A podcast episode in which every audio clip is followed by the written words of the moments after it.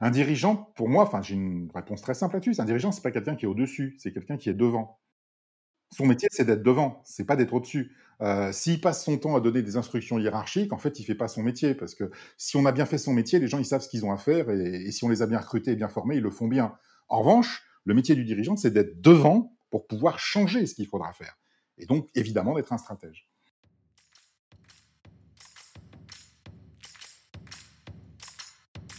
Bienvenue sur Comment t'as fait, le podcast de ceux qui veulent comprendre concrètement comment les autres ont fait. Je m'appelle Julien Hatton, je suis cofondateur de l'agence de communication BuzzNative et je vous propose de partir ensemble à la rencontre d'entrepreneurs et dirigeants passionnés et passionnants, pas toujours dans la lumière, mais qui font pourtant rayonner leur structure et leurs équipes. À ces profils au parcours non linéaire, audacieux ou encore atypiques, je n'ai qu'une seule envie, leur poser la question comment t'as fait? Si vous aussi auditeur, vous rêvez de découvrir les coulisses et le quotidien de nos invités, que vous soyez entrepreneur averti, débutant ou en devenir, abonnez-vous et embarquez avec moi chaque semaine pour des épisodes d'une heure qui vous feront gagner des années d'expérience. C'est parti Il est le déclic, le coup d'électricité qui fait du bien, qui te bouge en tant que dirigeant, celui qui vient bousculer tes certitudes ou tes habitudes. J'ai le plaisir d'accueillir Frédéric Fréry, professeur en management stratégique à l'ESCP, co-auteur de Stratégique, le manuel de stratégie le plus utilisé dans le monde francophone, et également professeur à Centrale Supélec, ainsi qu'expert à l'association Progrès du Management. Bienvenue Frédéric. Merci, bonjour, bonjour Julien. Frédéric, j'ai eu la chance de te rencontrer il y a quelques mois à Londres lors de l'une de tes interventions pour l'APM, euh, au cours de laquelle tu t'adressais à nous, hein, une audience de chefs d'entreprise, en n'y allant pas toujours par quatre chemins. Euh, j'ai souvenir d'une super intervention qui nous avait fait du bien et qui nous a fait progresser en tant que, que dirigeant. Euh, j'ai que ça méritait tout simplement d'être vécu ou, partagé, c'est ce que je propose aujourd'hui à nos éditeurs, à nos auditeurs, euh, pour cet épisode spécial puisque pour une fois, je déroge à la règle, je n'interviewe pas un entrepreneur, mais un professeur en stratégie d'entreprise. Euh, pour cela, on va parler de plusieurs sujets aujourd'hui. Le premier, c'est du peu de chance des dindes. Alors, on va voir ce qu'on veut dire par là. Euh, le deuxième sujet, c'est de ce que ce qu'est finalement la stratégie d'entreprise. Et enfin, de comment tu as fait pour créer le modèle VIP et en quoi il est clé pour les dirigeants de l'appliquer pour leur entreprise. Frédéric, euh, tu as l'habitude de commencer tes interventions auprès des étudiants euh, ou des professionnels par parler des dindes.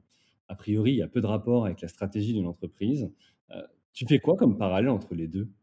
Alors, c'est un modèle particulier hein, qui permet de comprendre l'intérêt de la stratégie. C'est euh, une vieille euh, parabole qui, date en fait de Bertrand Russell hein, du, début du XXe siècle, qui est celui de la dinde inductiviste.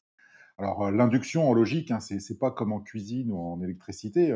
L'induction en logique, c'est quand tu observes des choses et tu en tires des règles générales. C'est-à-dire, tu observes des événements particuliers et tu tires une règle générale des événements particuliers que tu observes. Et l'idée de la dinde inductiviste, donc, c'est que c'est une dinde, on ne sait pas pourquoi elle est capable de faire de l'induction, et elle observe au quotidien que bah, son bien-être s'améliore tous les jours. C'est-à-dire que tous les jours, la quantité de graines qu'elle reçoit augmente un peu plus. Tous les jours, euh, le fermier vient faire un peu plus attention à son confort. Tous les jours, on change sa litière de manière un petit peu plus précise. Et donc, bah, elle se dit que tout va bien, euh, c'est formidable. Et vu qu'elle est inductiviste, bah, elle prolonge en fait euh, bah, son observation. Elle en tire une règle générale qui est mon bien-être va éternellement s'améliorer parce que c'est ce que j'ai toujours observé. Et malheureusement, bah, le problème, c'est que bah, c'est une dinde, et donc il lui manque un, un, petit truc que nous, on peut rajouter, qui est l'échelle de temps. Et quand on rajoute l'échelle de temps, bah, voilà, octobre, novembre, décembre, et le 24 décembre, d'un seul coup, il se produit ce qu'on appelle en stratégie une disruption, c'est-à-dire que toute l'observation qu'a eu la dinde de son bien-être jusque-là bah, est réduite à néant par le fait qu'elle passe à la casserole. Et donc, euh, la dinde inductiviste, bah, c'est ça, c'est euh, de dire en fait en stratégie une chose qui est extrêmement importante, c'est que le, le succès passé n'implique absolument pas le succès futur. C'est pas parce que quelque chose a fonctionné toujours depuis qu'on l'a observé, ça va continuer à fonctionner. Si on a ce comportement-là, on a malheureusement le comportement de cette pauvre bête. Alors, ce que tu dis, c'est euh, un, déjà, ça, intrigue, euh, mais de deux, c'est aussi euh, dans un temps. Alors, on est en train d'enregistrer pour aussi contextualiser, on est en train d'enregistrer en fin d'année pour tous ceux qui seraient en train de préparer 2021, dans une année Covid où finalement on a tous été des dindes quelque part, puisqu'on a eu ce, ce, cette disruption, ou du moins cet événement inattendu qui est arrivé, qui nous a empêché de prolonger les courbes. Donc c'est hyper intéressant parce que pour ceux qui se projettent sur 2021, finalement, euh, tu es en train de dire que ça sert à rien de prolonger des courbes, de dire euh, on va faire les mêmes trois mois sur le trimestre 2021 que les derniers mois de, de, de 2020, par exemple. Alors, je dis pas que ça sert à rien, parce que psychologiquement, c'est important de se projeter, ça fait du bien. Voilà. Maintenant, euh, regardez toutes les projections qui avaient été faites en, en 2019 sur 2020. Euh, elles ont servi strictement à rien. Donc voilà, ce qu'il faut, c'est être modeste, accepter le fait qu'il y a des événements qui sont imprévus, qui sont incertains. Ça ne veut pas dire qu'on est aveugle hein, et qu'il faut essayer de repérer des signaux faibles, de repérer des tendances lourdes. Mais bon, faut rester modeste et qu'il peut se passer quelque chose qui fait que, comme euh, bah, la pauvre dinde, euh, on va avoir de gros problèmes qu'on n'avait pas anticipés du tout. Et une nouvelle fois, et c'est ça le point important, c'est pas l'observation d'un succès continu, qui est une chose importante en stratégie. On cherche toujours à avoir du succès en stratégie. Bah, malheureusement, c'est pas parce qu'un modèle économique, par exemple, a toujours fonctionné dans le passé, qui va toujours assurer euh, le succès dans le futur. Alors, on peut inverser la logique. Hein, on pourrait dire aussi, c'est pas, pas parce qu'un truc a jamais marché qu'il va pas finir par marcher un jour. Enfin, en tant que prof de stratégie, j'ai un peu de mal à recommander d'utiliser des trucs qui marchent pas en espérant qu'ils marcheront. Ce qui m'intéresse, c'est plutôt la réciproque, c'est-à-dire te dire comment ça se fait que des succès stratégiques sur du long terme, en fait, bah, un jour, ça ne fonctionne plus. Et tu as des exemples à nous donner, justement, d'entreprises qui seraient passées à côté ou qui auraient subi ce genre de, choses? Ah bah, C'est des exemples ultra classiques et je, ne peux que les ressortir, à savoir Kodak, Nokia, BlackBerry, enfin, toutes ces entreprises qui, à un moment, ont été les super champions absolus. Nokia, il faut se rappeler quand même que c'était la plus grosse valorisation boursière du continent européen en 2000, avec 200 milliards d'euros. Et que finalement, ils ont été bradés par Microsoft à moins d'un milliard 15 ans plus tard, ou 17 ans plus tard. Donc, il peut y avoir des succès absolument éclatants qui malheureusement ne bah, sont pas suivis de pérennité et ne sont pas éternels. Et ça, c'est une règle de base en stratégie, c'est qu'il n'y a pas de succès éternel.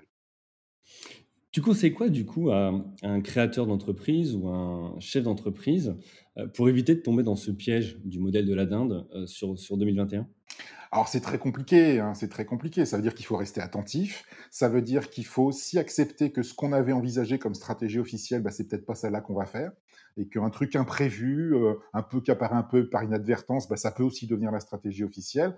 En fait, il y a un gros, euh, y a un gros dilemme classique dans tout ça toujours, c'est que euh, quand on a trouvé une solution qui marche, on a tendance à vouloir l'appliquer systématiquement parce qu'elle marche justement. Et le problème, c'est que plus on applique la solution qui marche, ben, finalement, moins on est capable d'appliquer autre chose. Parce qu'on va se spécialiser sur la solution qui marche, ce qui en termes de gestion est un comportement tout à fait sain. On va renforcer les compétences qui sont au service de la solution qui marche, on va renforcer les ressources qui font que la solution qui marche, elle marche encore mieux. Et plus on fait ça, ben, plus tout ce qui n'est pas au service de la solution qui marche va être petit à petit écarté et petit à petit abandonné. Et on devient le grand spécialiste de la solution qui marche. Et malheureusement, là, bah, il va se passer forcément, ça se passe toujours, une modification dans l'environnement, environnement technologique, environnement réglementaire, environnement sanitaire, comme nous à l'heure actuelle. Et là, d'un seul coup, on se retrouve le grand spécialiste de la solution qui marche plus. Et donc, une manière d'éviter ce gros problème, bah, euh, une nouvelle fois, c'est de, de, conserver des zones de trucs qui sont pas parfaitement en phase avec ce qu'on sait faire de mieux. C'est d'essayer des choses sur lesquelles on est pas forcément excellent. C'est de tolérer des petites déviances par rapport à l'optimisation absolue de tout ce qui se passe. Enfin, en gros, euh, bah, c'est de faire de la dissidence une sorte d'élément euh, un petit peu institutionnel à l'intérieur de l'organisation.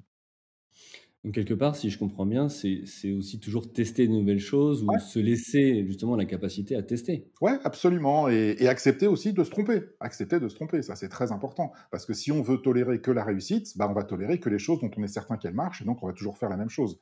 Ceux qui réussissent tout ce qu'ils font, c'est ceux qui n'essayent pas assez en fait.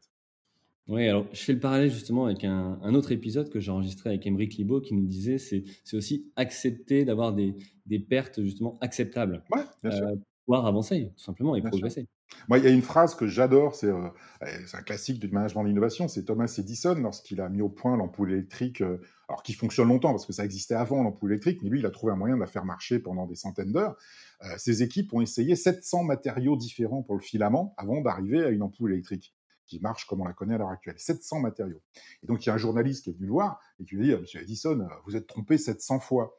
Et Edison a eu cette réponse que je trouve absolument géniale. Il a dit, mais pas du tout. J'ai réussi à démontrer que ces 700 solutions ne fonctionnent pas. il prend dans ah le sens.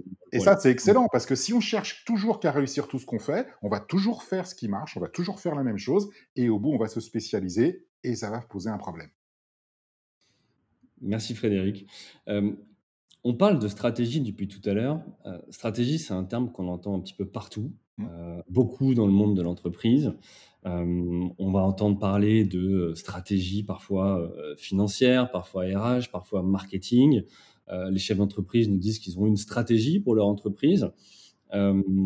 C'est quoi pour toi la, définition, si on avait à se mettre d'accord sur, euh, sur une définition du mot stratégie? Alors, quand on regarde les livres de stratégie, et je pourrais t'en recommander plusieurs éventuellement, euh, on trouve des définitions qui ne sont pas toujours exactement les mêmes, hein, euh, mais ça tourne toujours autour des mêmes idées. Et en gros, la stratégie, on peut dire, la définition la plus simple que je connaisse, hein, c'est une allocation de ressources, parce que fondamentalement, il faut décider où est-ce qu'on va mettre les ressources. Il y a un mot qui pouvait résumer ce que c'est la stratégie, un seul, c'est choisir on ne peut pas tout faire et il faut pas tout faire. Il faut choisir ce qu'on va faire parce que bah, si on se disperse, on n'a pas de stratégie. Euh, d'ailleurs, la, question qui est encore plus intéressante que où est-ce que je vais allouer mes ressources, moi je trouve la question la plus passionnante, c'est où est-ce que je vais pas les allouer?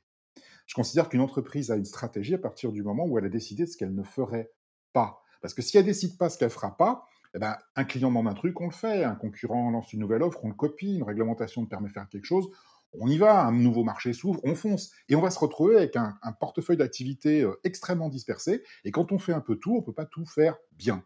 Donc moi, je considère qu'on a une stratégie le jour où on a décidé ce qu'on ne fera pas. Et donc cette décision d'allocation de ressources, elle est absolument essentielle en stratégie. Il y a une... Ouais, non, je t'en prie, ouais. Non, non, allouer les ressources, du coup, pour toi, qu'est-ce que tu entends par ressources bah, Des ressources humaines, des ressources financières, des ressources technologiques, des ressources matérielles, une marque, euh, un réseau relationnel, enfin, tout ce qu'un dirigeant d'entreprise peut, peut avoir en fait en portefeuille devant lui et il va dire bah, ça, je vais le mettre sur tel business et ça, en revanche, je ne le mettrai pas. Ça, je vais le mettre sur telle filiale et ça, je ne le mettrai pas. Au, bout, tout au bout, ça devient de l'argent, hein, bien évidemment, parce qu'une fois qu'on a beaucoup de ressources financières, on peut acheter les autres. Mais quand même, décider, je vais mettre mes meilleures ressources humaines sur tel élément, je vais mettre ma marque ou pas sur tel business, c'est une décision d'allocation de ressources essentielle. Et j'insiste sur le ou pas. Et donc, mmh. la stratégie, c'est ça, c'est où est-ce que je vais mettre les ressources, donc décision d'allocation de ressources. Deuxième élément de la définition, qui engage l'entreprise.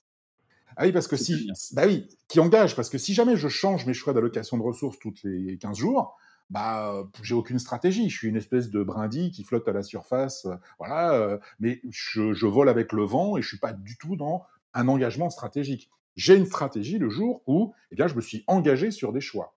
Alors, ça veut dire une chose qui est intéressante d'ailleurs, c'est que ça veut dire que les plus grands succès stratégiques ont souvent la même origine que les plus grands échecs stratégiques. C'est qu'on a choisi on s'est engagé et on s'est tenu à nos engagements. Et ben quand ça marche, c'était des bons engagements. Quand ça marche pas, c'était des mauvais engagements. Mais si on s'engage pas, ben on n'a pas de stratégie. Si on s'engage pas, on est plutôt euh, ben, dans ce qu'on appelle en ce moment le mode agilité, c'est-à-dire ben, je flotte, je suis très léger. Le mode agilité, c'est super, hein, ça permet de, survivre en situation d'incertitude forte. Et c'est vrai que nous vivons à l'heure actuelle une situation d'incertitude particulièrement forte. Euh, mais attention, ça permet de survivre. Ça permet pas d'avoir un grand succès, comme ça permet pas d'avoir un grand échec. En gros, ça limite le risque, quoi. D'accord. Donc pour toi, la stratégie, c'est choisir, et l'agilité, c'est ce qui permet euh, de survivre plutôt. Alors, ouais, on a une stratégie quand on s'est engagé sur des choix d'allocation de ressources. Si on ne s'est pas engagé, c'est au contraire, si on a cherché à être le plus léger possible sur les actifs, si on a essayé d'abaisser le point mort en externalisant le maximum de choses, si on a remplacé les, salaires par des prestataires, euh, les locations par des factures, enfin que sais-je, si on essaie d'être le plus léger possible, là, on est en mode agilité. Mais de fait, on n'engage pas des ressources sur quelque chose. Donc, on ne peut pas avoir ni un grand succès, ni un grand échec. On, sera en mode survie. Et donc, je le rappelle, allocation de ressources qui engage l'entreprise, parce qu'il faut qu'on soit engagé. Et au passage, une remarque sur qui engage l'entreprise. Tu as dit tout à l'heure euh, stratégie marketing, stratégie des ressources humaines, stratégie industrielle, stratégie financière. Moi, c'est des expressions qui, en tant que prof de stratégie, me font dresser les poils sur les mains. C'est-à-dire que euh, je peux te garantir une chose, c'est que si tes gars du marketing, ils ont une stratégie, que ceux de la finance, ils ont une stratégie, que ceux de l'usine, ils ont une stratégie, et qu'en ressources humaines, ils ont leur propre stratégie, on peut être sûr que d'une seule chose, c'est qu'on n'a pas de stratégie. Non, la stratégie, il y en a une. Et toutes les fonctions de l'entreprise sont là pour la faire exister. Donc elles sont toutes stratégiques par nature. Je ne sais absolument pas ce que ça veut dire que du marketing stratégique par rapport à du marketing tout court. Je ne sais pas ce que c'est qu'une stratégie financière par rapport à de la finance tout court. En revanche, je sais que la finance et le marketing sont rigoureusement indispensables pour que la stratégie existe. En disant ça, tu ne te fais pas que des amis? Euh, bah non, parce que les gens de finance et de marketing, je les respecte infiniment. Je vois pas pourquoi ils ont besoin de dire qu'ils font de la stratégie. Ou alors ils ont qu'à faire de la stratégie. Mais dans ce cas-là, ce sera des amis encore plus proches. Euh, en tout cas, donc, allocation de ressources qui engage l'entreprise. Et la troisième partie de la définition, alors qui est un peu bateau, mais il faut en parler, c'est dans le long terme. Parce que la stratégie, c'est toujours une sorte de projection. Euh, et le long terme, bah, il est très variable suivant les industries. Hein. Euh, malgré tout ce qu'on raconte, aujourd'hui, il y a encore des industries qui euh, prévoient à 50 ans. Hein. Euh, 50 ans oh, bah oui, c'est le cas du nucléaire. Quand on construit une nouvelle centrale, elle fonctionne 50 ans. C'est le cas, tiens, dans un genre complètement différent, de l'exploitation forestière. l'exploitation forestière, elle est obligée de prévoir à 50 ans parce que les arbres qu'on coupe aujourd'hui, c'est ceux qui ont été plantés par nos grands-parents. Et ceux qu'on plante aujourd'hui, c'est ceux qui seront coupés par nos petits-enfants. Et donc, si on ne prévoit pas à 50 ans, ben, on aura un problème.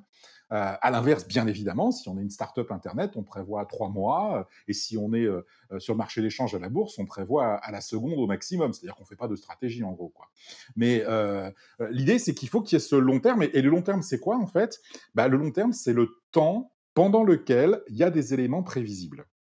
Parce que pour qu'on puisse allouer des ressources et s'engager sur le choix d'allocation de ressources, il faut évidemment qu'on ait une capacité d'anticipation, parce que sinon on est juste en train de, jouer au casino ou de jouer à la roulette. Hein. Euh, pour qu'on soit un stratège et pas un parieur, il faut qu'on fasse pas ça de manière aveugle. Et donc il faut qu'on ait des éléments d'anticipation. Et bien, suivant l'industrie dans laquelle on est, euh, bah, la capacité d'anticipation, l'horizon de prévisibilité, il est plus ou moins loin. Dans le, nucléaire, il est à 50 ans l'horizon de prévisibilité. Euh, à la bourse, il est plutôt à la seconde.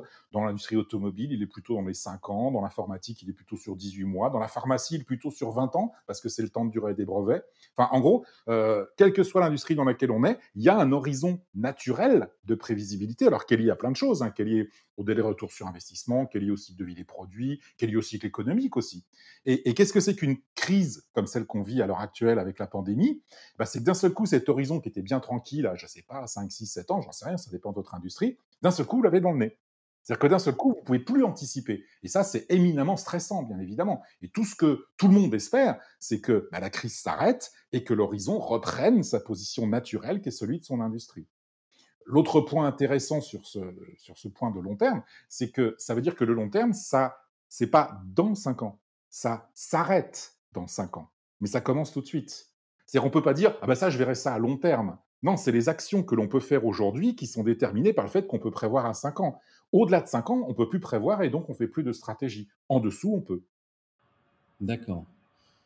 Ok, donc là, ça veut dire que finalement, un entrepreneur ou un dirigeant, euh, pour toi, c'est quelqu'un qui est constamment en veille, qui regarde euh, un petit peu partout, que ce soit la concurrence, mais le marché, mais l'évolution aussi des modes de consommation, pour se dire euh, quel sera finalement le monde dans X temps, peu importe le long terme de notre secteur d'activité finalement. Ouais. Un dirigeant, pour moi, enfin j'ai une réponse très simple là-dessus. Un dirigeant, c'est pas quelqu'un qui est au-dessus, c'est quelqu'un qui est devant. Son métier, c'est d'être devant, c'est pas d'être au-dessus. Euh, s'il passe son temps à donner des instructions hiérarchiques, en fait, il fait pas son métier. Parce que si on a bien fait son métier, les gens, ils savent ce qu'ils ont à faire. Et, si on les a bien recrutés et bien formés, ils le font bien. En revanche, le métier du dirigeant, c'est d'être devant pour pouvoir changer ce qu'il faudra faire. Et donc, évidemment, d'être un stratège. Ok, très clair. Euh, merci Frédéric pour ce point. Je voudrais revenir sur une notion, tu as parlé tout à l'heure de euh, euh, choisir. choisir en fonction de, la typologie d'entreprise, mais aussi de est-ce qu'on est un créateur d'entreprise ou un, entrepreneur depuis plusieurs années?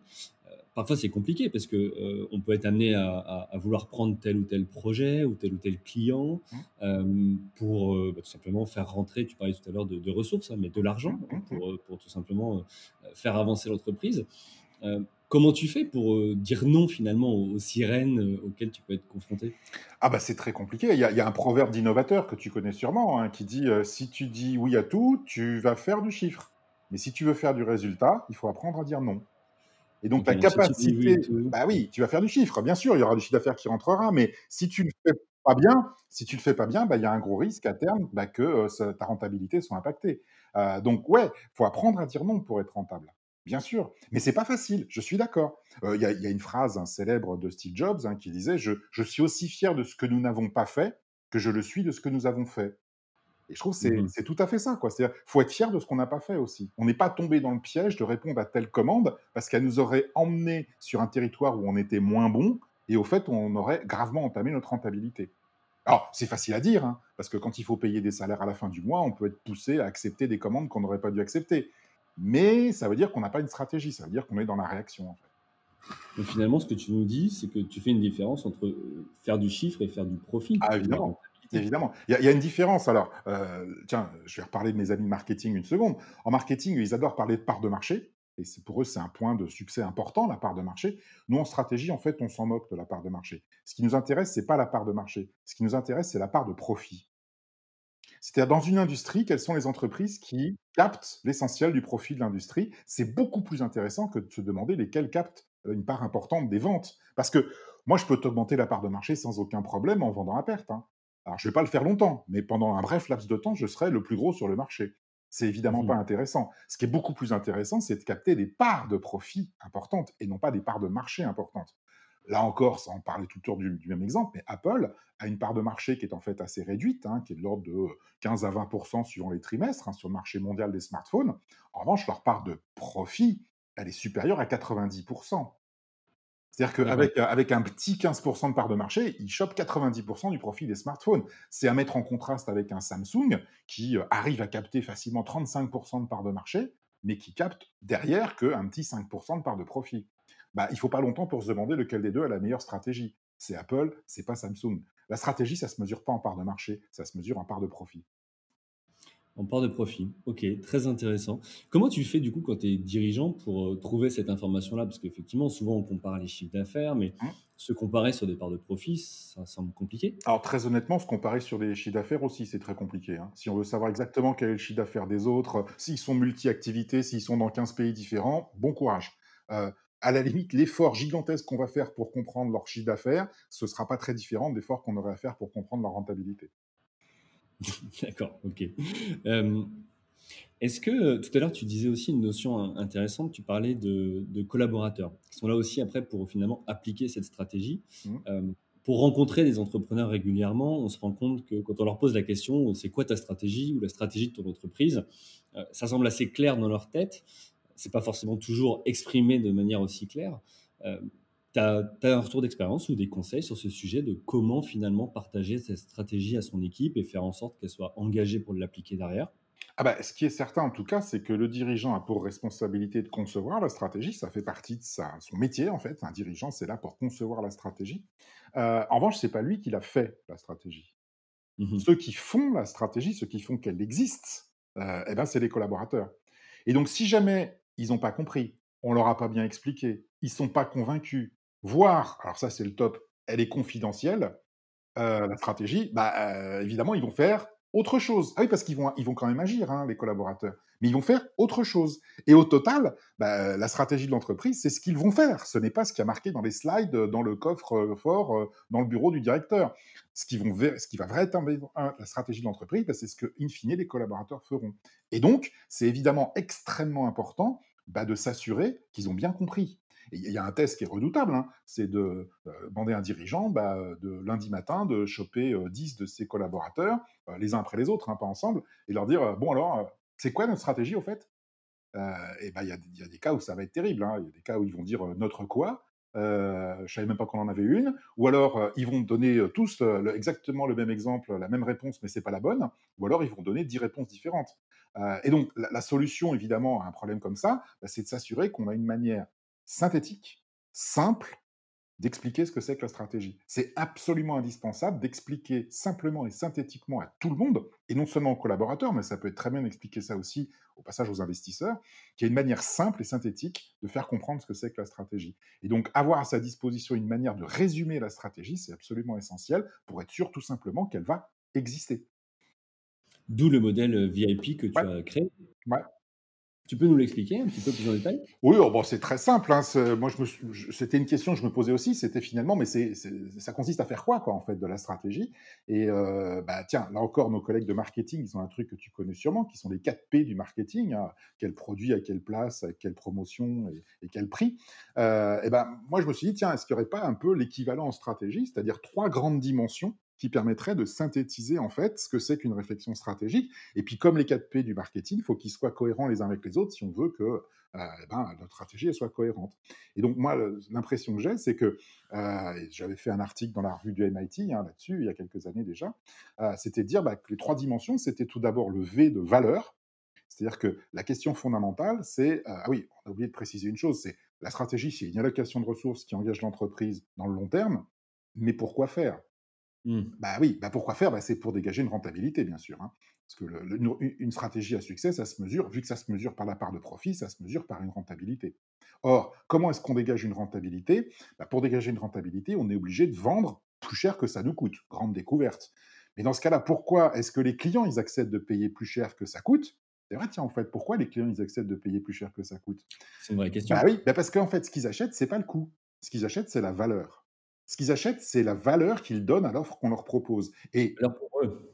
Et oui, bien sûr. Et tout, et tout le sel en fait d'une stratégie réussie, ben, c'est d'avoir d'être parvenu à cet objectif qui doit être central dans toute entreprise, c'est de créer de la valeur au-delà des coûts. C'est de considérer que toutes les activités qu'on a dans une entreprise doivent être tournées vers une chose qui est que le client va valoriser notre offre plus cher qu'elle ne nous coûte. Et donc, cette création de valeur au-delà des coûts, c'est ce qu'on appelle en langage courant des affaires le modèle économique, business model. Comment je suis capable de créer de la valeur au-delà des coûts C'est mon modèle économique, en fait. Et bien ça, c'est la première dimension de la stratégie parce que c'est son objectif, dégager une valeur supérieure au coût, donc V, valeur, qui symbolise en fait le modèle économique. La deuxième dimension du modèle, c'est le I, de imitation. Et ça, c'est en gros, c'est mon avantage concurrentiel. C'est-à-dire, qu'est-ce que je suis capable de faire mieux que les autres? Qu'est-ce que je suis capable que les autres bah, pourront faire, mais de manière plus coûteuse que moi? Et en quoi j'ai un petit peu d'avance? Parce que si je lance un super modèle économique, mais que tous mes concurrents peuvent me copier dès le lendemain, bah, au bout d'un moment, la concurrence, ça va se faire sur les prix. Quand la concurrence, se fait sur les prix, en général, ça vient manger les marges et ça va pas marcher très longtemps. Donc, il faut que j'ai un élément de protection vis-à-vis -vis de l'imitation de mes concurrents. Comment est-ce que bah, mes concurrents pourront pas facilement m'imiter. C'est quoi mon avantage concurrentiel? Ça peut venir de plein de choses. Ça peut venir que j'ai des compétences qui sont très particulières. Ça peut venir que j'ai intégré verticalement la production de certains éléments. J'ai le monopole sur une matière première. J'ai mon propre réseau de distribution que les autres ils ont pas. Enfin, ça peut être plein de choses. Ça peut être une marque aussi. Mais en tout cas, c'est quoi qui m'assure une pérennité de mon modèle économique par rapport à l'imitation que pourraient en faire mes concurrents? Et ça, c'est un vrai sujet finalement. Ah bah, pas qu'un peu, oui. Pas qu'un peu lancement ou pas, de se dire, euh, souvent quand on pose la question, euh, qu'est-ce qui fait votre différence ou quels sont les points de différenciation? Je suis bien d'accord. Alors moi, euh, quand je pose cette question à des dirigeants, ce qui est assez drôle, c'est qu'ils répondent toujours, ah oui, j'ai une ressource absolument unique et formidable, ce sont mes collaborateurs. Alors, c'est très sympa pour les collaborateurs, mais moi, ce que je demande toujours derrière, c'est Ah bon, donc, parce que vos concurrents, ils recrutent que des gros mauvais. Et au bout d'un moment, ils sont obligés d'admettre Non, c'est vrai, non, non, mais bon, quand même, ils sont bons quand même. Voilà. Mais après, il faut creuser un petit peu plus. Hein. Euh, et le VIP, c'est jamais qu'une synthèse. Hein. Après, il faut évidemment rentrer dans le détail des différentes choses. Je ne l'ai pas fini d'ailleurs. Donc, valeur pour le modèle économique, I pour imitation, l'avantage concurrentiel, et le P, c'est pour le périmètre. C'est-à-dire sur quel périmètre je vais déployer mon modèle économique et mon avantage, euh, mon avantage concurrentiel. En gros, où est-ce que je vais mettre mes ressources, où est-ce que je ne vais pas les mettre? Euh, Est-ce que je vais être en B2B, en B2C, euh, sur telle géographie et pas sur telle autre, auprès de tel client et pas de tel autre? Donc, c'est quoi mon périmètre d'activité, qui est une question éminemment stratégique. Et ce que je recommande donc aux dirigeants d'entreprise, en fait, quand ils ont à, exprimer leur stratégie, bah, c'est de prendre une simple feuille à quatre, de la répartir en trois grands paragraphes, euh, premier paragraphe V, d'arriver à expliquer en, un paragraphe, hein, c'est quoi mon modèle économique? Comment ça se fait que mes clients valorisent mon offre plus cher qu'elle ne me coûte? D'où est-ce que ça vient en fait? Qu'est-ce qu'ils achètent? Qu'est-ce qu'ils valorisent mes clients? Et pourquoi est-ce que c'est valorisé au-delà de ce que ça me coûte? Ça, ça va déterminer ma rentabilité et la pérennité de ma rentabilité. Donc V, Deuxième paragraphe, I, imitation. C'est quoi mon avantage concurrentiel? Qu'est-ce que je sais faire mieux que les autres? Qu'est-ce que j'ai que les autres ne peuvent pas imiter facilement? Qu'est-ce qui fait que mon modèle économique, eh ben, il va euh, avoir une pérennité et une capacité de résistance à l'imitation? Et puis, troisième paragraphe, P, euh, quel est mon périmètre d'activité? Où est-ce que je vais mettre mes ressources? Où est-ce que je ne les mettrai pas? Quel marché je vais viser et quel marché je ne viserai pas? Et très honnêtement, quelqu'un qui est capable de remplir ces trois paragraphes valeur, imitation, périmètre, à mon avis, il est dans le top 5% des stratèges. Mmh Alors, tu as parlé, je voudrais revenir sur la, notion de valeur, le, donc le V de VIP. en ce moment, euh, tu dis, alors, les clients euh, euh, achètent plus cher que, ce, que le coût, finalement, pour le mais aujourd'hui, est-ce que finalement, la différence, ou du moins la valeur, tu la créais pas dans tout ce qu'il y a autour du produit et pas le produit en soi? Puisque j'ai envie de dire, il y a encore quelques années, c'était compliqué de trouver comment s'approvisionner. Aujourd'hui, tu peux passer parfois outre les distributeurs et trouver toi-même le fournisseur directement ou l'entreprise et tout simplement faire des économies au moment de l'achat. Mmh. est-ce que voilà, il n'y a, pas une évolution selon toi sur, sur ces marchés? Ah, Il y a toujours des évolutions. C'est ça qui est génial en stratégie, c'est que vu qu'il y a de la concurrence généralisée, de toute façon tout bouge tout le temps. Et c'est pas nouveau, hein, ça a toujours bougé depuis toujours. C'est voilà un exemple très classique, hein, c'est l'industrie automobile américaine. Ils sont passés de 250 constructeurs, je crois, en 1910 à je crois, pas plus de 20 en 1940. Euh, donc ça a bougé extrêmement vite. Hein, euh, et c'est du passé, ça, hein, c'est pas aujourd'hui. Euh, donc non, ce qui est très intéressant, c'est que ça, ça, bouge tout le temps. et puis après, derrière, donc ta question, c'était C'était est-ce que ça vient pas finalement de tout ce qu'on ajoute autour Oui, voilà, absolument. Bah, en fait, si tu, je ne parle pas de produits, moi, en général, je parle d'offres. Euh, et effectivement, une offre, c'est composé généralement bah, d'une chose très simple derrière, c'est quelle est l'expérience que vit le client, en B2B ou en B2C. Et cette expérience, ça vient parfois d'offres physiques, mais auxquelles se greffe évidemment tout un ensemble de choses autour qui peuvent être des services. Et une chose passionnante d'ailleurs par rapport à ça, c'est que euh, moi j'observe que beaucoup d'entreprises industrielles, lorsqu'elles sont concurrencées sur leur offre physique, elles ont tendance à rajouter des services. Hein, et à vendre des solutions en fait intégrées plutôt que des produits secs. Alors c'est tout à fait normal et elles ont en général une très très bonne capacité d'innovation et de créativité pour inventer des services qui font sens. En revanche, ce que je remarque, c'est que très souvent, elles ont une très mauvaise capacité à les vendre, ces services. Quelquefois même, elles les donnent. Et alors là, je déconseille très vivement ça. Hein. Quelque chose qu'on donne, ça n'a pas de valeur. Hein. tu détruis de la valeur. Ah ouais, donc les services, faut les vendre. L'ennui, c'est que quand on est un industriel dans l'âme, vendre un service a un côté un peu étrange. Parce que la valeur des choses est dans les choses, quoi. Il y a un côté tangible, matériel, on peut toucher, quoi. Et, d'un seul coup, se mettre à vendre un service et penser que l'essentiel de la valeur, elle va être dans le service, dans l'expérience, dans etc. Et pas seulement dans la magnifique performance technologique et dans la qualité remarquable du produit qu'on a mis au point, c'est un saut culturel qui n'est pas toujours facile mais que certaines entreprises, même purement industrielles, ont fait. Hein. Euh, je rappelle que Michelin, maintenant, sur certains marchés B2B, euh, pour les camions, hein, ils ne vendent pas des pneus, mais ils vendent des kilomètres. Hein. Euh, je rappelle que le, le climatiseur, Carrier, sur certaines installations industrielles, ils ne vendent pas un système de climatisation, mais ils vendent une température. Et, je rappelle que General Electric Aviation, qui vend les gros moteurs, les turbopropulseurs qu'on a sur les, Airbus et les Boeing, ils ne vendent pas des avions. Ils vendent de la poussée instantanée. Et ce que, ce mmh payent en fait les compagnies aériennes, c'est de la poussée instantanée à GE. Et eux, ils s'assurent derrière de faire toute la maintenance, la, réparation et la conception des avions pour que la compagnie ait la poussée au moment où elle le souhaite, mais ce qui facture, c'est de la poussée.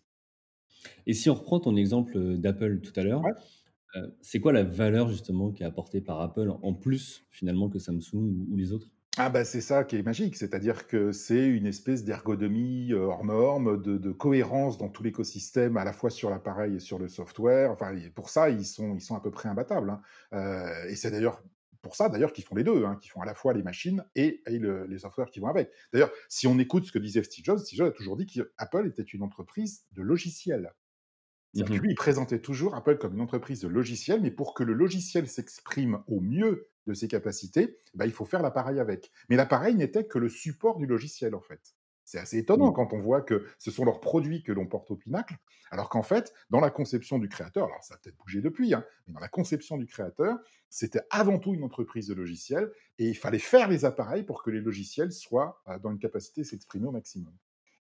Mmh Alors Apple, c'est un exemple qu'on rêve tous, d'imiter, hein. Moi, ah c'est pas rare que des clients, viennent nous voir en disant, «Vous voyez l'exemple d'Apple, je veux la mmh. même chose». ça m'amène à revenir sur le sujet de du I de imitation. Ouais. pour moi, derrière le I de imitation, il y a aussi, innovation, mmh. pour se différencier c'est quoi, toi, les, ce que, ce que tu as pu constater pour les entreprises qui ont été les plus innovantes? Comment elles ont fait? Est-ce qu'il y a une technique? Est-ce qu'il y a quelque chose une, alors une recette, non, j'ai bien conscience de ça, mais quelque chose qui permet d'innover et de, se différencier sur un marché? Alors, déjà, il y a un point qui est pour moi très important c'est qu'il y a une grosse confusion sur ce que c'est que l'innovation. Mmh et la grosse confusion que moi je rencontre un peu partout, c'est la confusion entre l'innovation et la créativité.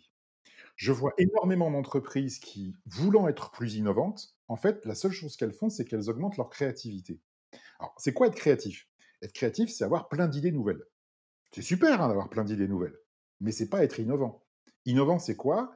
Bah, C'est mettre les idées en application. C'est faire que ces idées vont devenir des offres nouvelles sur le marché. Et donc, c'est pas du tout la même chose. Si tu as eu 10 000 idées nouvelles dans ta vie, mais que tu n'en as jamais transformé une seule en offre nouvelle, tu n'es pas innovateur. Si en revanche, tu n'as eu qu'une seule idée nouvelle dans ta vie, c'est pas extraordinaire en termes de créativité, mais tu l'as transformée en une offre nouvelle, tu es innovateur. Il y, a un proverbe qui marche assez bien. Je, suis professeur visitant à l'université du Texas à Austin, et il y a un proverbe qui marche assez bien. il est un peu texan sur les bords, je préviens les auditeurs par avance, mais le, proverbe dit la chose suivante l'innovation, ça consiste à transformer les idées en factures. En, fait, c'est vrai. C'est-à-dire, tant qu'une idée n'est pas devenue une facture, c'est pas une innovation, c'est juste une idée. D'accord? Et, ce que j'observe donc, c'est qu'il y a énormément d'entreprises qui, croyant améliorer leur capacité d'innovation, ne font qu'améliorer leur capacité de créativité. Elles font des séminaires avec des post-it, avec du thinking out of the box, avec des caplas, des Lego, je ne sais pas quoi, qui a essentiellement pour but d'améliorer la créativité. Mais en mmh aucune manière, ça, ça améliore le fait que toutes ces nouvelles idées qu'on a eues, elles vont être transformées en offres nouvelles. Ce qui va faire que les idées sont transformées en offres nouvelles, c'est quoi? Bah, C'est le management de l'entreprise. Ah oui, parce que moi, j'ai jamais rencontré une entreprise dans laquelle il y avait un déficit d'idées. Hein. Ça, j'ai jamais vu ça, moi. Des idées, il y en a plein. Il y a plein de gens qui ont des idées. Sauf que le problème, c'est qu'elles sont toutes massacrées par le système interne. On va dire au gars, bah, on va dire au gars qui a une idée nouvelle, ouais, mais attends, euh, attends, c'est pas, c'est pas la stratégie, euh, c'est pas dans le budget, c'est pas ton job, euh, c'est pas ce qui a été prévu euh, pour le plan à 5 ans. Euh, c'est pas ce qu'on t'a demandé de faire. Et à force de dire c'est pas, c'est pas, c'est pas, c'est pas, bah, il y a une quantité ahurissante d'idées qui ne sont jamais transformées en offres nouvelles. Et ce qui est très étonnant à voir, c'est que les entreprises, pour essayer d'être plus innovantes, elles vont simplement augmenter le nombre d'idées. Comme si en augmentant le nombre d'idées au départ, même s'il y en a plein qui se font tuer, il en restera bien une ou deux à la fin. Il y aurait peut-être quelque chose de plus efficient à faire. C'est d'en tuer moins. Et donc de comprendre que dans l'expression management de l'innovation, en fait, le mot qui est le plus important, c'est management. C'est de faire en sorte qu'on a une culture interne, des dirigeants, des managers qui sont à l'écoute, qui sont ouverts, qui disent, qui disent pas spontanément, ouais, non, mais ça, c'est pas ton job on t'a pas demandé ça. C'est dire, ah tiens, tu as fait un truc qui est pas prévu, bah voyons voir si on pourrait pas en faire quelque chose. Ah tiens, c'est pas dans le budget, bah voyons voir si on peut pas quand même trouver un moyen de le financer. Ah tiens, c'est pas la stratégie officielle. Ouais, bah après tout, la stratégie officielle, on peut en changer. Mais en tout cas, de rester ouvert et de pas massacrer systématiquement les idées, euh, parce que je crois que c'est une meilleure solution bah, de tuer moins d'idées que d'en fabriquer plus. Donc, si on s'engage dans la génération de nouvelles idées, il faut au préalable, selon toi, euh, s'assurer qu'on va justement avoir les ressources et qu'on va en allouer une partie sur cette idée-là pour euh, lui permettre d'exister finalement Alors pas forcément, parce que si en amont on a mis en place tous les process euh, qui sont des process de barrière, c'est-à-dire est-ce que j'ai le bon mmh budget, est-ce que j'ai, eh ben on va en tuer plein à l'avance là pour le coup. Non, le mmh truc, il y a des entreprises qui ont fait des choses géniales dans le passé. Hein. Euh, par exemple, 3M. 3M est une entreprise absolument passionnante. Hein. 3M, c'est le post-it, les scotch, le scotch, enfin, etc. Et ils font plein d'autres trucs. Hein. Par exemple, euh, votre écran d'ordinateur, hein, chers auditeurs, hein, s'il a moins de reflets, c'est parce que bah, dessus, il y a un truc qui a été inventé par 3M. Et quand vous roulez la nuit avec vos phares et que vous voyez les panneaux de signalisation qui brillent la nuit, bah, ça aussi, c'est un truc qui a été inventé par 3M. Donc, ils font plein de choses passionnantes. Et euh, eux, à un moment de leur histoire, ils ont décidé qu'il fallait absolument absolument qu'ils renouvellent leur portefeuille d'activité de manière très fréquente. D'accord? Euh, Parce qu'ils pensaient que c'est important pour l'innovation. Et d'ailleurs, c'est la meilleure manière de mesurer l'innovation. À mesurer l'innovation, ça se mesure par le renouvellement euh, du portefeuille d'activité, c'est-à-dire qu'on est capable de lancer des offres nouvelles. Bon. Et euh, bah, ils ont d'abord fait des plans top-down avec la direction qui disait fallait faire ça, faut faire ça. Puis ça marchait jamais, il y avait toujours du retard. Puis au bout d'un moment, ils se sont dit bah, on va prendre le problème à l'inverse. Ce qu'on va faire, c'est qu'on va laisser à tous les collaborateurs 15% de leur temps, s'ils le souhaitent, pour développer leurs propres idées. Génial. Et, c'est les gens qui se sont mis à proposer des trucs. Puis après, il y avait une sélection en interne qui choisissait quelles idées est complètement loufoques, et ça on va peut-être pas le faire, et quelle autre est pas mal loufoque quand même, mais finalement il y a peut-être quelque chose à faire. Et, tout le truc, c'est de rester ouvert. Euh, et il y a des histoires absolument géniales que racontent les gens de 3M. Euh, une qui est mythique, hein, c'est le type qui voulait absolument inventer le rasage par papier de verre parce que troisième fait du papier de verre. Euh, mais autant dire que le rasage par papier de verre était assez douloureux, quoi, on va dire ça comme ça. Et le type, il revenait à la charge avec son papier de verre et tout. Puis à chaque fois, on lui disait, mais non, regarde la tête que tu as. Heureusement que par ailleurs, on fait du sparadrap parce que t'en es couvert, quoi. Et euh, évidemment, il avait tellement mal à force de faire ses tests, le gars, que euh, bah, le papier de verre normal, il mettait beaucoup de mousse à raser. Le papier de verre avait tendance à se dissoudre. Et donc, le type a inventé un papier de verre qui fonctionne sous l'eau. Parce qu'il mettait beaucoup de, de mousse à raser pour se raser avec son truc. Et là, la, cellule interne lui a dit Attends, t'oublies ton histoire de rasage qui est complètement loufoque, mais en revanche, un papier de verre qui fonctionne sous l'eau, mais ça, mon vieux, c'est génial. Et ça, on va, vendre, on va, vendre, ça à l'agroalimentaire, on va vendre ça au pétrole, on va vendre ça à tout ça. Et le gars, en fait, a été propulsé au comité de direction pour charger de développer son papier de verre magique. Il est devenu ce qu'on appelle dans le jargon un intrapreneur, c'est un entrepreneur à l'intérieur de l'entreprise. Euh, et, et, bah, il fait peut-être toujours ses expériences de rasage, mais en tout cas, on a trouvé en fait quelque chose qui était issu de la base, qui a émergé de la base et qui est devenu en fait euh, une ligne de produits nouvelle chez 3M. Et ça, je trouve ça extrêmement intéressant. C'est une confiance qu'en fait qu'on donne en fait aux équipes pour se dire il y a toujours des gens qui auront des idées. Maintenant, il faut leur laisser la possibilité de les exprimer. Et ça marche généralement mieux que des systèmes complètement verticaux où euh, les idées sont censées venir d'en haut et que les gens du bas sont censés les appliquer. Super exemple, euh, c'est inspirant. Euh, tu as parlé justement dans cet exemple d'offre en disant euh, si ton offre elle n'a pas bougé ou évolué, mmh.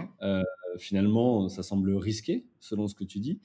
pour autant, parfois, devoir créer des nouvelles offres, on peut avoir des réticences, que ce soit de la part des collaborateurs ou de l'entrepreneur, de dire bah, je vais changer quelque chose qui fonctionne. Tu en parlais tout à l'heure un mmh. petit peu.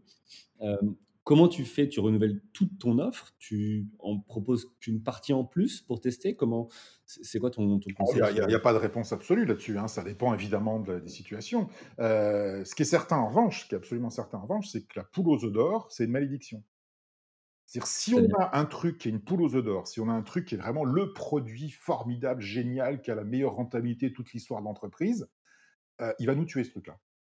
Parce que tu vas faire que ça. Ah bah oui, parce qu'on va se concentrer sur ce truc-là, c'est le plus rentable, c'est le plus formidable. Et donc, euh, bah, on va se concentrer là-dessus et, on n'osera pas le tuer. Et c'est lui qui va finir par nous tuer parce que tout ce qu'on va faire autour bah, sera vu comme moins bien, sera vu comme une déchéance.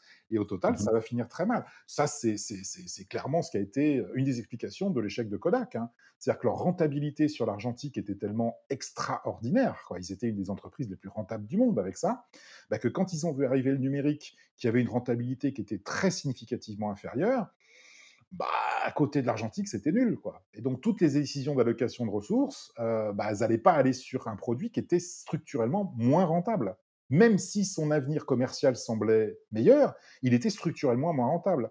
Euh, en fait, un des, gros, euh, un des gros problèmes de Kodak, c'est qu'ils ont préféré mourir riche que vivre pauvre. Euh, mmh et ça, bah, c'est malheureusement pas le seul exemple. Il y en a d'autres, hein, d'être emporté par un succès éclatant. Je crois qu'on a déjà parlé tout à l'heure, mais c'est quelque chose qui revient fréquemment, ça. Oui, on en connaît, on en a vu et il y en aura encore certainement. Sur ton modèle VIP, tu, donc on a aussi le, P de périmètre. Tu disais périmètre, c'est tout simplement faire des choix, des choix de clientèle, B2B, B2C, etc. Euh, il n'est pas rare de voir des, euh, euh, des, chefs d'entreprise ou des dirigeants qui disent aujourd'hui, nous, on essaie de cibler le plus large possible, de, voilà, de 7 à 77 ans, mmh. peut-être pensant derrière que plus c'est large, plus ils ont de chance, en fait, ils ont potentiellement un, marché de volume devant eux. il s'avère qu'en vérité, c'est souvent plutôt l'inverse. Mmh. Comment tu l'expliques? Oh bah tout simplement parce que c'est une démarche commerciale tout à fait compréhensible. Euh, dire, si on est dans le commercial ou dans le marketing, on veut euh, remplir absolument toute la gamme possible et couvrir tous les segments de marché pour avoir un couple produit-client partout où c'est possible. C'est parfaitement compréhensible et c'est parfaitement euh, naturel. Le problème, c'est que c'est anti-stratégique. vouloir avoir une gamme totalement complète, être présent dans tous les pays pour absolument tous les clients, bah, on est sûr qu'on fera pas tout bien. Hein. Euh, on est sûr qu'on s'est dispersé, on s'est nécessairement dispersé. Euh, et donc, d'une certaine mesure, j'aimerais dire que la, stratégie, c'est pas, pas une démarche esthétique. C'est-à-dire qu'il ne s'agit pas d'avoir une belle dentition avec euh, aucun trou, quoi. Non, il vaut mieux avoir deux, trois trous, mais avoir les dents qu'il faut. vouloir absolument tout couvrir, ce sera peut-être très joli, on pourra avoir un beau catalogue qui dit quel que soit votre besoin, on peut y répondre, mais ça veut dire qu'on n'a pas fait les choix. Ça veut dire fondamentalement qu'on ne s'est pas posé la question. J'ai une question à te poser là-dessus. Alors, euh, pas sur euh, en soi le modèle, mais sur euh, comment tu as fait pour aboutir à ce modèle? Ah, bah parce que je m'étais simplement posé la question, mais comment est-ce que je pourrais expliquer mon métier à quelqu'un qui n'y connaît rien? Mmh Et ça arrive assez souvent, hein, déjà, qui disent Moi, je suis professeur de stratégie. Ah bon? C'est quoi? Alors, si mmh je leur dis décision d'allocation de ressources qui engage l'entreprise dans le long terme, j'ai perdu tout le monde. Hein. Et donc, j'ai essayé de trouver un moyen synthétique de pouvoir expliquer bah, c'est quoi une décision stratégique, en fait? Et à mon avis, la meilleure solution, bah, c'est de dire voilà, comment je crée de la valeur pour mes clients, comment je peux le faire d'une manière qui me donne un avantage et où est-ce que je le fais? Et ça, mmh c'est vraiment fondamentalement le métier du stratège de se poser ces trois questions-là. Ok, très bien, très clair.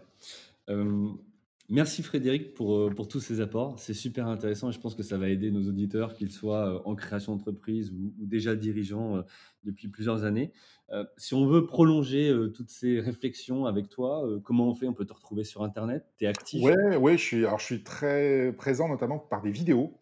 J'ai enregistré beaucoup de vidéos sur Xerfi Canal, hein, qui se trouvent très facilement sur Internet. Et c'est des petites vidéos de 3 minutes, en fait, qui, sont, qui sont, je crois, enfin, sur des sujets qui, des sujets qu'on a évoqués là, mais il y en a plein d'autres. J'en ai enregistré près de 140. Hein. Euh, et donc, euh, elles sont libres d'accès et euh, vous êtes les bienvenus pour les écouter. Et si elles ne vous plaît pas, en plus, en bout de trois minutes, vous pouvez en changer très facilement. Donc, c'est facile. Et elles sont dans ton style bah, Je suis désolé, j'en ai qu'un de style. Voilà, je suis un peu monomaniaque, mais voilà. Mais je vous invite à aller voir ces, vidéos euh, sur euh, Xerfi Canal, euh, puisque Frédéric il remet en cause beaucoup de choses. une des dernières en date qui m'avait marqué, c'était la, pyramide de Maslow. Eh, la fausse pyramide de Maslow, oui. La fausse pyramide de Maslow. Donc voilà, je vous inviterai à aller voir ces trois minutes qui sont hyper intéressantes. surtout, on peut aussi te retrouver dans des ouvrages. Oui, tout à fait. On a écrit quelques-uns quand même. on a compté plus d'une quarantaine. Oui, en comptant des rééditions, mais à peu près, ouais. Et surtout, en as un nouveau qui vient de sortir. Tout à fait. Alors, ça s'appelle 100 idées impertinentes pour mieux manager. Et ma, ma fierté, c'est que c'est publié par Harvard Business Review et c'est la première fois que la Harvard Business Review publie un ouvrage original en français au monde, la première fois au monde, donc je suis content. Mmh c'est le mien, voilà. Et donc, bah, ça se trouve. Alors en ce moment, ça se trouve un peu de manière compliquée quand même avec le confinement, mais ça peut se trouver sur le site de ceux qui sont éditeurs de la Harvard Business Review en France, qui est Prisma. Donc, il faut aller sur le site Prisma Shop. sinon, ça se trouve aussi dans les kiosques pour l'instant, et ça va être disponible dans les librairies une fois que le, le déconfinement sera définitif. Euh, mais bon, on peut trouver quand même ça sans, grand souci. Et donc, c'est un ouvrage, en fait, qui reprend 100 idées. Alors, l'idée, c'est qu'elles soient impertinentes, justement, euh, qui mmh. sont à la fois sur la stratégie, sur le management, sur l'innovation, sur la performance, enfin, voilà, classées par catégorie. Et à chaque fois, ça se lit en à peu près euh, deux minutes. Hein, et on peut picorer à l'intérieur de ça. Et puis, bah, le but, c'est que les gens se posent des questions, en fait, quoi. Et tu peux nous en donner deux ou trois pour euh, voilà, un peu en avant-goût? Euh, bah, Je ne sais pas. Euh, par exemple, l'innovation et la créativité, c'est un des exemples sur lesquels je reviens. L'idée qu'il ne faut pas écouter ses clients aussi. Ça aussi, c'est intéressant, ça. Bien. Bah, parce que si on écoute ses clients et qu'on veut que satisfaire les clients, bah, les clients, ils vont vieillir et un jour, ils vont mourir. Et on risque de vieillir et de mourir avec eux. Et donc, ce n'est pas les clients qu'il faut écouter. Ce qu'il faut écouter, c'est le marché. Euh, pour renouveler en fait et avoir de nouveaux clients en permanence. Et être absolument obsédé par l'écoute des clients, bah, c'est plutôt un mauvais signe en fait. Euh, il vaut mieux être obsédé par l'écoute du marché. Moi, je considère qu'il y a deux grands types d'entreprises. Il y a celles qui essaient d'augmenter leur part de marché. Euh, et celles-là, en général, elles ne m'intéressent pas beaucoup parce qu'elles se focalisent plutôt sur leurs concurrents. et les clients sont qu'un moyen. Et puis il y a celles qui essaient d'augmenter la taille du marché. Et celles-là m'intéressent beaucoup plus parce qu'elles sont en général beaucoup plus innovantes. Et donc se focaliser sur les clients qu'on a déjà et sur le marché qu'on a déjà, c'est pas un très très bon signe. Il vaut mieux se poser la question bah, des clients qu'on n'a pas et euh, d'augmenter la taille de son marché. Euh, et puis dans un genre complètement différent, euh, je me demande aussi finalement si le management qui a été inventé fondamentalement au départ pour bah, avoir des productions plus efficientes hein, et pour pouvoir faire la production de masse, par exemple, il, y a, un siècle, parce que le coût du management lui-même ne serait pas devenu le principal problème des entreprises. et qu'une bonne décision, ce ne serait pas en fait de supprimer tout le management si on veut retrouver de la rentabilité. Voilà. Dans un ouvrage de management, c'est assez marrant de se poser cette question-là. Ouais, ça fait quelques vagues. Oh, non, parce que. Mais bon, c'est amusant, quoi. Moi, on se pose des questions. Question investissement, euh, Frédéric. Si on se dit, euh, OK, en fait, euh, j'ai adoré tous ces conseils et ce retour d'expérience, je souhaite investir dans une entreprise et j'aimerais bien avoir son avis avant de me lancer. tu peux nous aider ou pas? Non, je suis totalement incompétent en la matière parce que moi je suis pas analyste financier, c'est pas mon métier. Euh, moi j'observe des stratégies d'entreprise, mais après je suis pas investisseur. Hein. Et euh, j'aime bien rappeler, il y a une anecdote qui est fameuse, hein, c'est qu'il y avait un fonds d'investissement très connu à la, fin des années 90 euh, qui avait embauché deux prix Nobel qui en plus n'étaient pas n'importe lesquels, c'était ceux qui avaient défini les, outils de modélisation des options en finance, donc vraiment des, pointures en finance. Quoi. Et ben, ce mmh fonds d'investissement, il a fait faillite. Euh, c'est-à-dire que les mecs, ils étaient excellents sur le plan académique, c'était les meilleurs chercheurs du monde en finance, mais quand il s'agissait d'investir, bah, en fait, euh, ça n'a pas marché. Quoi. Et l'autre exemple qu'on rappelle tout le temps, hein, c'est en stratégie. C'est notre saint patron en stratégie qui est Michael Porter. Euh, bah, en dehors de sa vie de professeur, il a créé un cabinet de conseil qui s'appelle Monitor, et ce cabinet de conseil, malheureusement, lui aussi, a fait faillite. Donc, c'est deux métiers différents. Hein. Moi, je suis, je suis un académique. Moi, je me pose des questions. si si j'avais la martingale pour faire fortune, bah, je ne serais pas ici, je serais au Bahamas. et alors, dernière question, et après, je, te laisse tranquille. tu as quand même investi dans des entreprises ou pas du tout? Non, ben, une fois, c'est pas mon métier. Mon métier, c'est de réfléchir sur les entreprises et mmh. pas d'investir. Donc, je suis désolé, je suis, je suis considère pas que je suis un épargnant particulièrement avisé. C'est pas ça. C'est, c'est pas ma compétence, moi. Ma compétence, c'est de comprendre et également d'expliquer aussi et de mmh permettre aux gens de se poser des questions. Euh, et j'ai pas du tout la prétention de, de pouvoir répondre à, cette, à ces questions. Euh, j'ai pas la prétention de diriger une entreprise, par exemple. C'est pas ça ce que je sais faire. Moi, ce que je sais faire, je crois, c'est d'identifier des questions intéressantes et d'aider les gens qui sont en prise de décision à, bah, se poser les bonnes questions. Euh, maintenant, c'est à eux de trouver les réponses. Merci Frédéric pour toutes ces informations, ces questions aussi qu'on va se poser forcément sur, sur nos projets et nos entreprises. Euh, je pense que ça va nous, nous, faire passer des nuits compliquées euh, à réfléchir à, tout ce qu'on peut mettre en place, et, euh, et mais ça s'annonce passionnant. merci pour cette petite heure passée ensemble. je te souhaite une bonne continuation et puis à très vite. À très bientôt Julien. Au revoir. Merci à vous, chers auditeurs, d'avoir suivi l'épisode jusqu'au bout. Si vous êtes arrivé jusqu'ici, c'est que le podcast vous a plu. Alors, pour nous aider à continuer, rendez-vous sur votre plateforme d'écoute de podcast préférée et laissez-nous un avis 5 étoiles avec un commentaire positif ou un message pour notre invité du jour. Parlez du podcast autour de vous, c'est le meilleur moyen de nous aider à vous proposer du contenu de qualité. C'en est fini pour aujourd'hui. Un grand merci à vous et à la semaine prochaine.